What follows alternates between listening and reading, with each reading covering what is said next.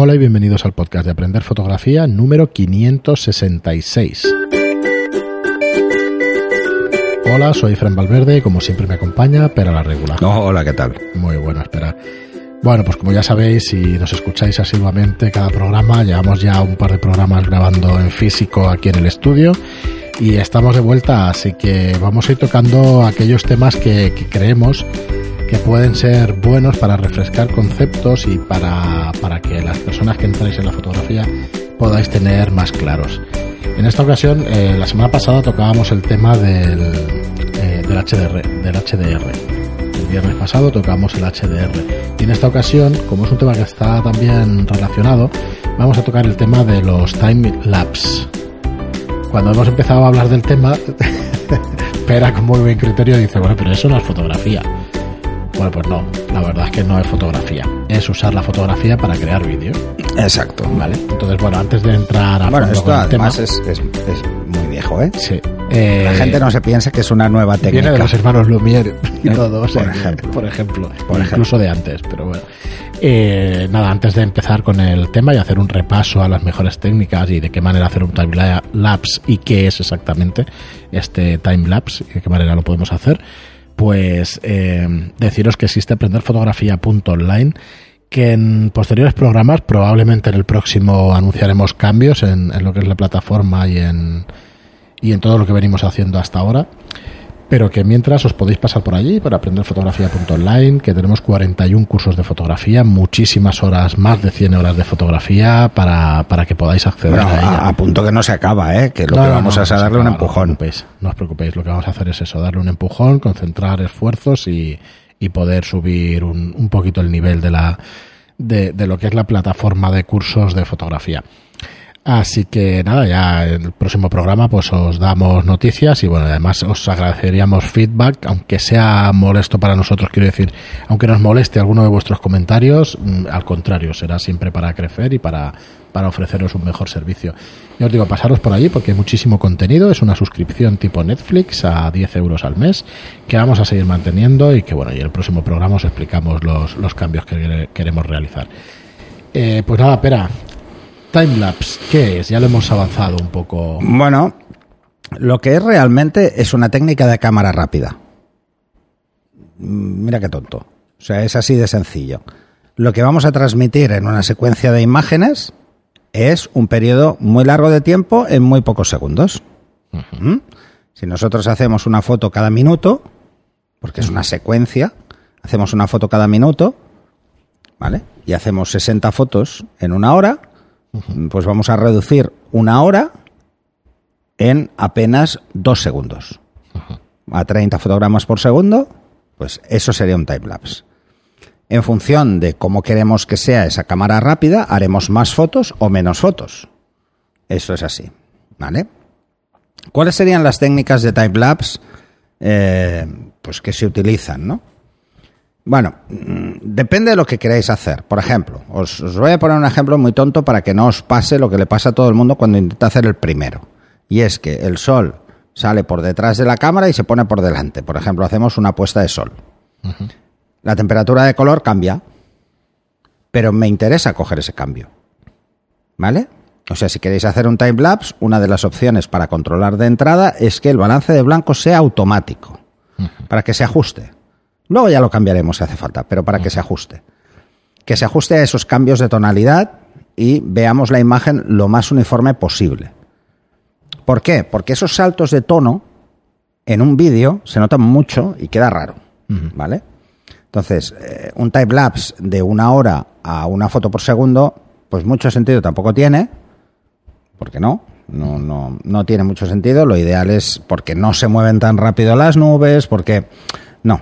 ¿Eh? Lo ideal sería hacer un time lapse, pues por ejemplo, de dos horas o de tres horas o de cuatro horas. Pero también hay que decir una cosa. No cuantas más fotos hagamos va a ser mejor. ¿Mm? Mm, Aquí jugamos con un poco la suerte, ¿eh? que las nubes se muevan en la dirección que nos interesa, que... Sí, sí. ¿Vale? El primer timelapse que, que podéis hacer, que es esa secuencia de fotos, ya de entrada tenéis que tener muy claro que necesitáis una serie de cosas sí o sí. Sí, antes de que entres en el tema, eh, dejar claro que el timelapse es la concentración de ese, de ese tiempo en menos tiempo todavía. O sea que se Es puede una hacer cámara con vídeo, rápida ¿eh? de es toda la una vida. cámara rápida, se puede hacer con vídeo. Pero claro, aquí nos interesa pues ir a. Sí, a es las coger un vídeo y comprimir el tiempo. Correcto. ¿Vale? Lo que pasa es que un vídeo, una vez comprimido el tiempo, su resolución y su calidad es menor a la que nos ofrecen las cámaras digitales. Las- porque un vídeo, por muy bueno que sea, no vamos a pasar de 4K y cualquier cámara de más de 18 megapíxeles ya estamos hablando de 5 o más. ¿Vale?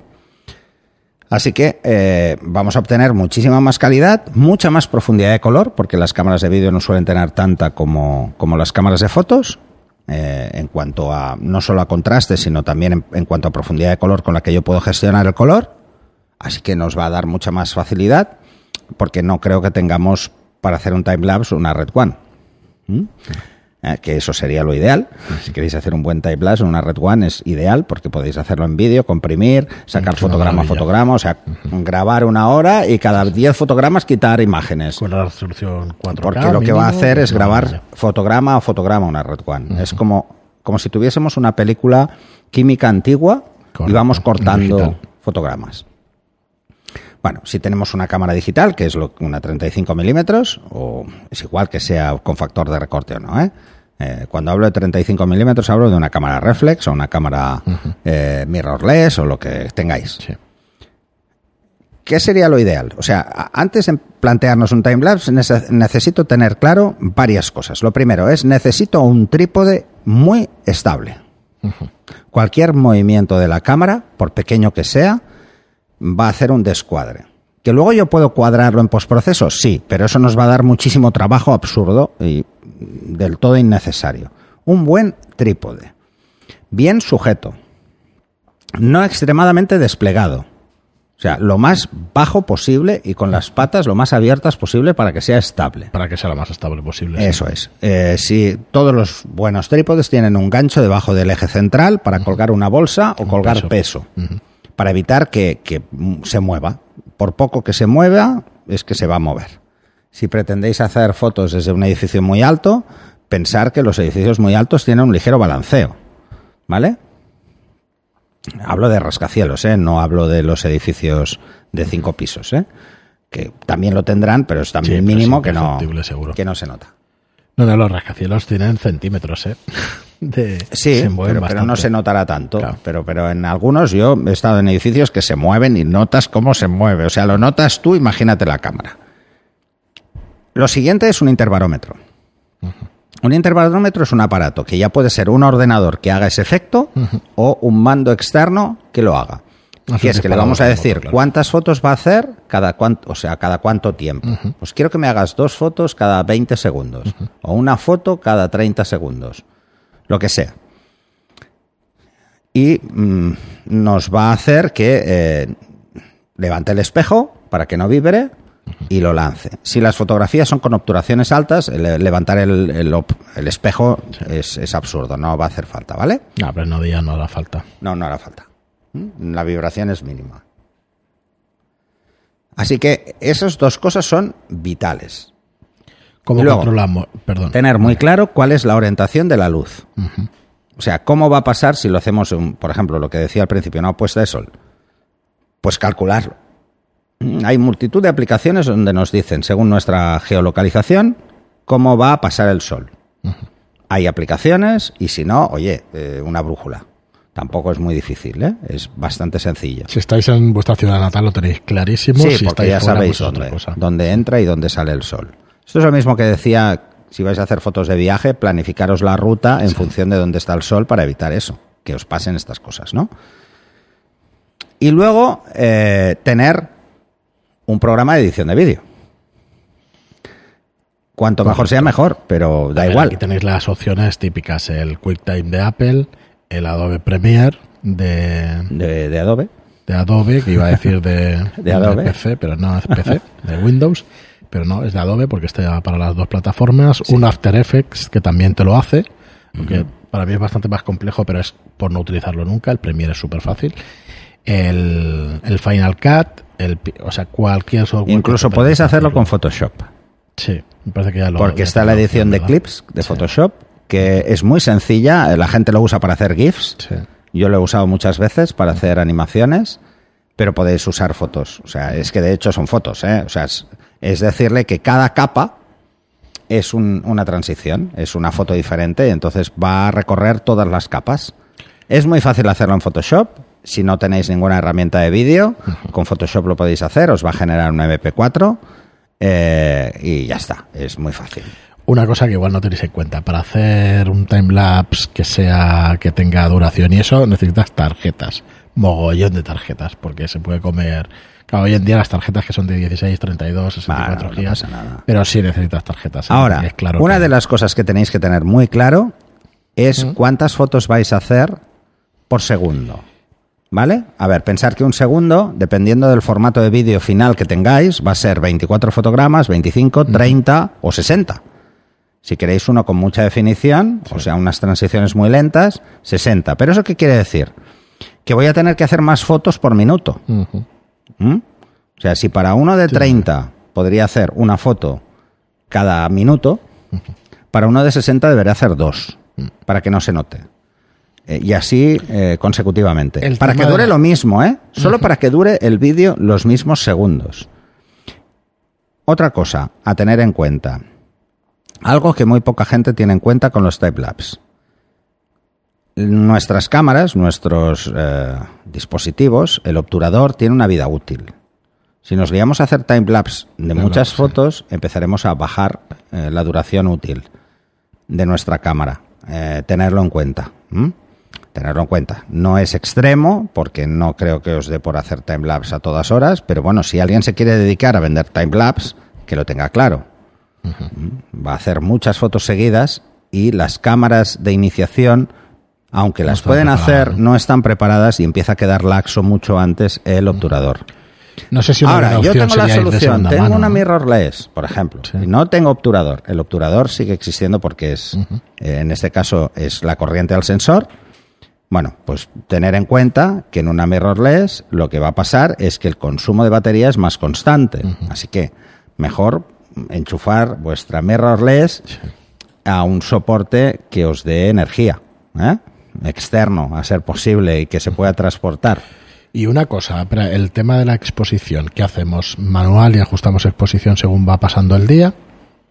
A ver, esto es lo que más o menos os decía al principio.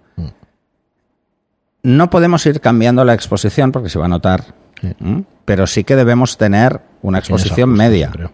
Así que lo ideal, si no tenemos mucha experiencia, es dejar que la cámara lo haga. ¿Vale? ¿Cómo? Teniendo en cuenta una medición, o sea, que en nuestra cámara la medición sea lo más genérica posible a toda la escena. Así que si tenéis Canon o Nikon, por ejemplo, o el resto de fabricantes, iros a una matricial o una evaluativa eh, y jugar ligeramente con la compensación. O sea, mm, ponerlo por encima del cero, ¿eh? entre cero y más uno, o más un tercio, más dos tercios, porque en la mayoría de escenas hay más luces que sombras, en la mayoría. Dependerá mucho de dónde esté el sol ¿m? en cada momento, pero si lo ponéis así, mm, lo tendréis más fácil. No vayáis de entrada al, al ejemplo más bestia, o sea, no os vayáis a hacer un día completo mm, desde que sale el sol hasta que se pone, porque es muy complicado hacer eso. Sí. No es tan fácil como parece en cuanto a la cantidad de luz. Pero si no os queréis complicar mucho, ponerlo en automático y que él decida. En automático quiere decir totalmente automático. Programa P. No pongáis el programa del cuadrito verde. De entrada, porque muchas cámaras que tienen el cuadrito verde ya no disparan en RAW, disparan en JPEG.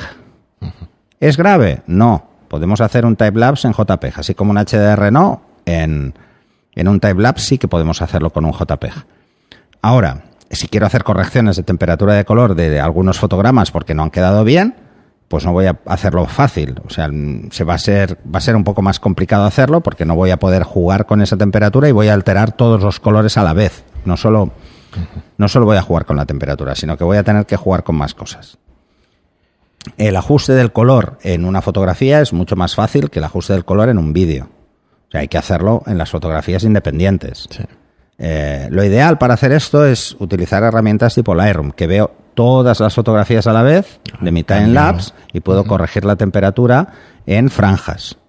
¿eh? para que la temperatura vaya cambiando en función de la hora del día. Pensar que a primera hora del día son 3200 kelvins y a la noche, cuando se pone el sol, otra vez vuelve a 3000 al 3200 kelvins y al mediodía llega a 5000 y 5000 pico. o 5500 en función de la latitud, ¿vale? Así que, bueno, mm, cuanto más al norte o más al sur, más, mm, más sube la temperatura. Cuanto más nos acerquemos al, al Ecuador, menos, menos sube, ¿vale? Entonces, ese tipo de detalles es bueno tenerlo claro y sobre todo en la época del año. En verano sube más que en invierno. ¿eh? Correcto. Y luego eso es imaginación al poder, que hacerlo. Hay gente que, que yo he visto cosas auténticamente muy virgueras, como por ejemplo coger una flor, y eso lo podéis hacer en casa, una rosa, la compráis hoy, ponéis el trípode delante, la ponéis en un jarrón y vais haciéndole fotos Hasta dos al día. marchita. Dos al día, durante 10 días. Y hasta que se marchita. Por ejemplo, esto es un timelapse interesante. Uno de No, los timelapse timelapse más curiosos, veréis que tienen muchos años también, eh, es el que aparecía en, en la serie True Blood, que era un zorro muerto, como Ah, sí, sí. se iba deshaciendo y iban apareciendo los gusanos, ¿no? Bueno, ese ejemplo Sí, es un poco heavy, pero, pero que veáis que el tema del ya timelapse se ha hecho en cine Siempre. multitud de veces. Muy bien, pero pues nada, muy interesante. Yo creo que no está de más repasar estos conceptos básicos de fotografía, que en realidad en este caso son de vídeo, pero bueno, podemos decir que son técnicas fotográficas Bueno. para conseguir un efecto de vídeo. Es un efecto de vídeo a partir de una serie de fotografías. Correcto. Muy bien, pues lo dejamos aquí. Disculpad, no sé si se oye el teléfono que está sonando. Disculpadnos. Muchísimas gracias a to- a todos por estar ahí. Muchas gracias por vuestras reseñas de 5 estrellas en iTunes y por vuestros me gusta y comentarios en iBox. Gracias y hasta el próximo programa. Hasta el siguiente.